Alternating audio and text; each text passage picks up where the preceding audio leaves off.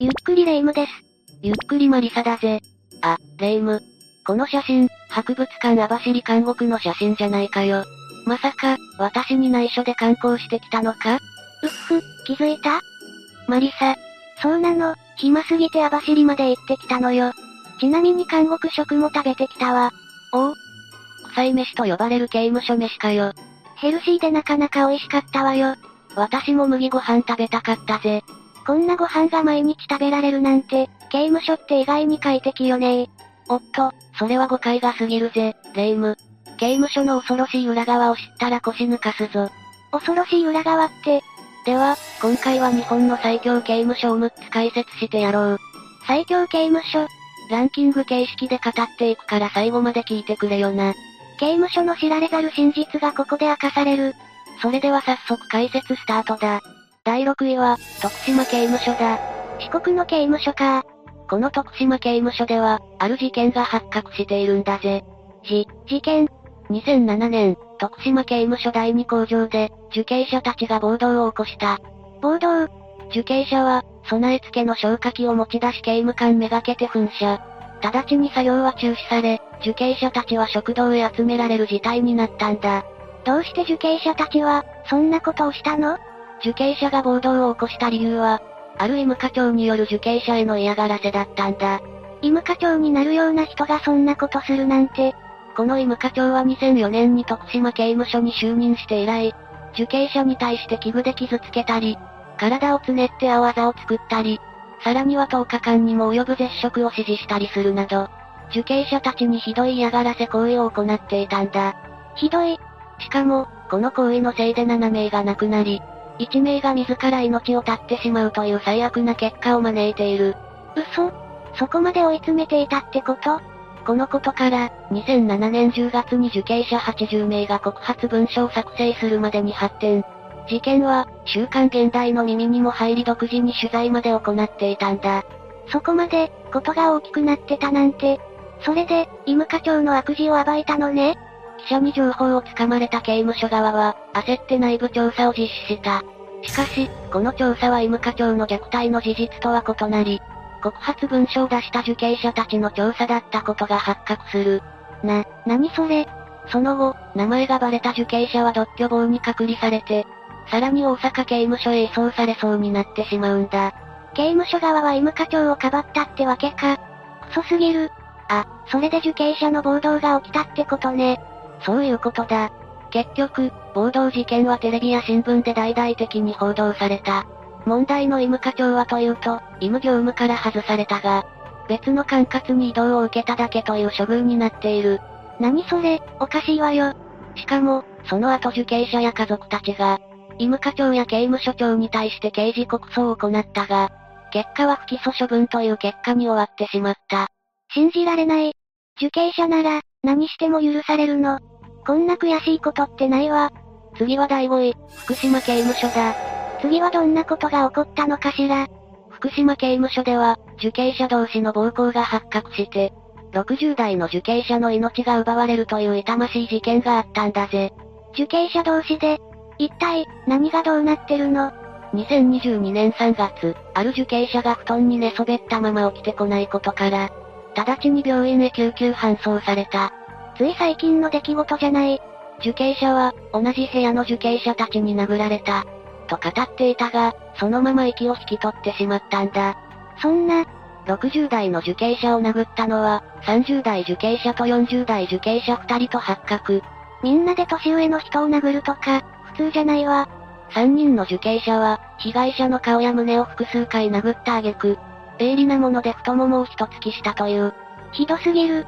被害者は、全治1ヶ月程度の打撲や肋骨の骨折、さらに顔面や頭部に打撲の跡が見られたそうだ。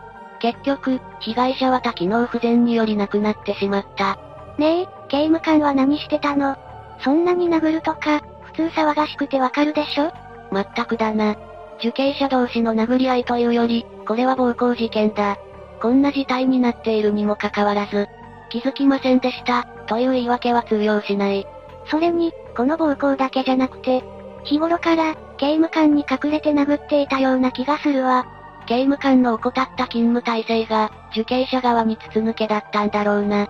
厳しすぎる管理体制もどうかと思うけど、刑務官はもっと目を光らせて勤務してほしいわね。では続いて第4位は、札幌刑務所だ。へえ、札幌の刑務所も何かあったんだ。受刑者が言うには、札幌刑務所のご飯は美味しいらしいぜ。あら、それは興味出る。やっぱり北海道は食が格別なのね。ご飯は美味しくても、やはりそこは刑務所だ。しっかりお勤めしてくれないとダメだぞ。そ、そうね。じゃ、札幌刑務所で起こった話をするぞ。2020年3月に、札幌刑務所の部屋で、40代の女性受刑者が自ら命を絶ってしまったんだ。うわうわ。たまに、刑務所内で自ら命を絶つってニュース聞くわね。女性が発見されたのは午後1時30分頃だった。トイレのドアノブに枕カバーを巻きつけていったらしいんだ。ねえ、ちょっと待って。その人は、独居房だったのいや、それが他にも受刑者が4名いたらしい。え、なんでも、トイレは部屋の一角にあるそうで、窓からは、亡くなった受刑者の頭が見えていた。そこに刑務官が確認しに来たところ、同部屋の受刑者が便器に座っていると報告したらしいんだ。じゃあ、もしかしてもうその時には、数分後、また受刑者が確認したところ、すでに亡くなっていたそうだぜ。 4人もいて誰も気づかないなんて、そんな話ある。他にも受刑者がいるってのもおかしいが、何より亡くなった時間帯も不可解だ。もし命を絶つなら、みんなが寝静まった時にするわよね。ああ。それに、札幌刑務所で起こったのはこれだけじゃないんだ。まだあるのなんと、この半年の間に3名が命を絶っていることが発覚する。ええー、 2019年9月に60代の受刑者、11月に40代の受刑者、さらに2020年1月に60代の男性被告が言ってしまった。それに、今回の40代受刑者で4人だ。一体、どうしてなのかしら原因はわからないが、ここまで命を絶つ受刑者が多いと、ちょっと考えたくない闇の部分があるように思えるよな。本当に自らだったのかも怪しいわね。では、ここからがベスト3だぜ。第3位は、網走刑務所だ。あらら、ここに網走刑務所なのね。網走といえば有名なのは、想像を絶する極寒地だろう。現在は、冷暖房がついているものの、昔は、日本一過酷と呼ばれるくらい、環境がひどすぎる刑務所だったんだぜ。そっか、昔は空調設備なんてないものね。みんな、よく生き残っていたわね。網走刑務所では労働も過酷でな。開拓工事にも囚人たちが使われていたんだ。あまりにも無謀な労働を積まされた結果、大勢の囚人が命を落としたという記録がある。うわぁ、ひどい。空調設備もない上に労働とか無理すぎる。さらに網走刑務所で有名なのは、二人の脱獄囚だ。日本一脱獄が難しい刑務所だという言葉も聞いたことがあるだろう。うんうん、博物館でもそんなこと書いてあったわ。でも、脱獄が難しいのに二人も脱獄してるってすごくないああ。一人は、伝説の脱獄囚と呼ばれた、五寸釘虎吉。五寸釘の人、有名よね。五寸釘を踏んだ足で12キロの距離を脱走したとして有名だが、実際には、これは網走で行われたものではないんだ。えそ、そうだったの虎吉は6回の脱獄を繰り返してきたが、網走刑務所では脱獄していなかったそうなんだ。あらら、てっきり、網走で五寸釘踏んで逃げたかと思ってたわ。でも6回も脱獄をするとは、無敵すぎる。網走刑務所を脱獄したのは、白鳥義恵だな。彼は、4回脱獄を繰り返してきた脱獄王と呼ばれた男でな。そんな白鳥を、網走刑務所ではかなり警戒していたそうなんだ。冬は夏物の人へ一枚だけ与え、夏は厚着をさせるくらいの徹底ぶりだ。え。ありえない。普通なら命が危ないレベルよ。これには白鳥も危なかったと10回している。冬は髪がバリバリに凍って、吐く息もすぐに霜になってしまう。夏は生きている白鳥の体に宇治が湧くほど、ひどい状態だったそうだ。それでも、白鳥さんは脱獄したんだ。ああ、白鳥の体力は、ありえないほど強靭なものだった。脱獄には5ヶ月かけたらしい。その方法は、鉄枠に味噌汁をかけて錆びさせ、さらに自分の体の関節を外して隙間から逃げるという、とても人間技とは思えない荒技を成し遂げている。すご。このエピソードは、網走刑務所を代表する話になっているぜ。通なら、命すら危ない環境なのに、こんなにも過酷すぎたら、そりゃあ日本一有名な刑務所だってなるわね。次は第2位、松山刑務所だ。松山といえば、みかんよね道後温泉もいいわよね。名物や旅行の話ではなく、刑務所の話だぞ。ジョークよジョーク。それで、松山刑務所では何が起きたの松山刑務所でも、受刑者が脱走しているんだぜ。え、そうなの2018年4月、ある男性受刑者が脱走する。男は2013年に窃盗の罪で逮捕されていた。犯罪歴は、120件以上もあったらしい。ええ凶悪犯じゃない。男は、松山刑務所に服役しており半年後には仮釈放が予定されていた。仮釈放の予定だったのに逃げちゃったの。それなら、もう少し我慢してたらよかったのに。しかし、男は脱走から22日目に確保され逮捕されている。そして、男の口から驚くべき事実が判明する。なんと、男が逃げた理由は刑務所内の嫌がらせが原因だったんだ。またしても嫌がらせ。てか、凶悪犯が嫌がらせに屈したってなんか滑稽。その嫌がらせというのは、受刑者同士のものや刑務官のものまであったそうだ。それは最悪ね。世間ではパワハラなどと騒いでいるが、刑務所内でそんなこと言う奴は、逆に頭のおかしい人間だと言われる。ええもはや人権なんてあったもんじゃないわ。ああ、刑務官も人なので、受刑者の好き嫌いが激しいみたいでな。気に入った奴には甘いが、嫌いな奴は徹底的に懲らしめるそうだぜ。うわぁ。ただのストレスの吐け口じゃない。力関係が全てだと言われている刑務所内では、少しでも目立ってしまったら終わりなんだ。これは脱走したくなる気持ちもわかるわ。それでも、松山刑務所は模範囚が多いと呼ばれる刑務所だ。まあ、男にとってみれば居心地の悪い刑務所だったのかもしれないがな。半年待てないなんて、よっぽどよ。他に、松山刑務所で有名な事件といえば、第一次松山抗争で逮捕された暴力団関係者が、監視を買収した事件だ。何その真っ黒い事件は、囚人となった暴力団員たちが刑務官を脅して、刑務所内の至る所を自由に歩き回っていたというんだ。はい、意味わかんない。囚人に異様に操られたってこと囚人たちは、飲酒や喫煙はもちろん賭博まで行うようになる。そんな、それに、監守も女性囚人と関係を持つなど、松山刑務所は、無法地帯と化してしまったんだ。頭がついていけない。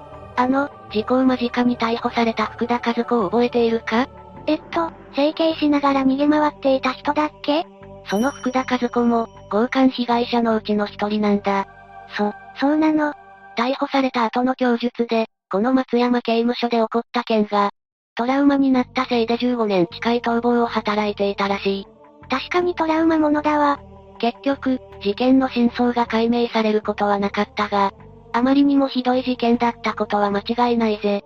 最後の第1位は、名古屋刑務所だ。名古屋が1位って、そんな恐ろしい何かがあるのああ、名古屋刑務所では、いろんな事件が勃発していると言っても過言ではない。毎年のように問題が浮き出てくる、最強の刑務所だ。全くそんなイメージないけど。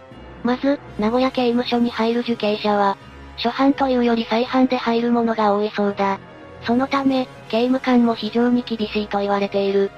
出所した者は、みんなもう絶対に戻りたくない。と口々に言うそうだ。でも、それって構成できているってことでしょそれが、そういう意味ではないんだ。ん ?2001 年12月、こんな事件が起こっている。刑務官が受刑者のお尻に消防用ホースで放水したという事件を起こした。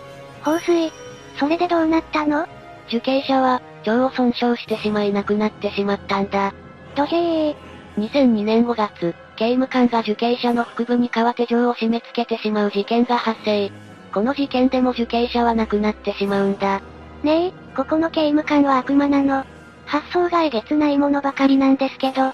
1998年から2000年にかけても、同様の事件が起きている。刑務官に腹部を革手錠で締められた受刑者が、急性腎不全を起こしてしまったんだ。前にも同じことして傷つけているのにまたやるとか、頭いかれちゃってるわね。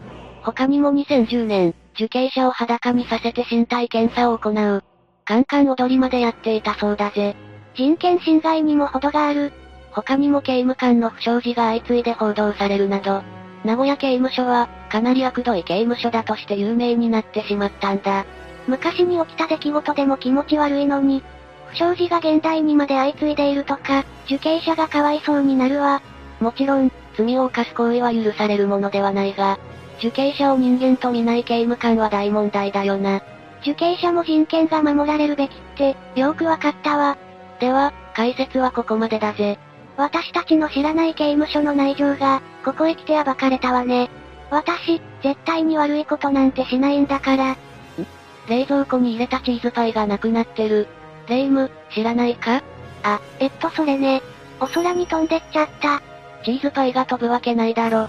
レイム、窃盗の罪で逮捕だ。えん、マリサ許してー。よし、では解説はここまでだ。今からレイムを警察に突き出すぞ。みんな、今回の解説はどうだったかなリアル受刑者がいたら、体験した話なんて聞いてみたいものだぜ。助けてー。それでは、最後までご視聴ありがとうございました。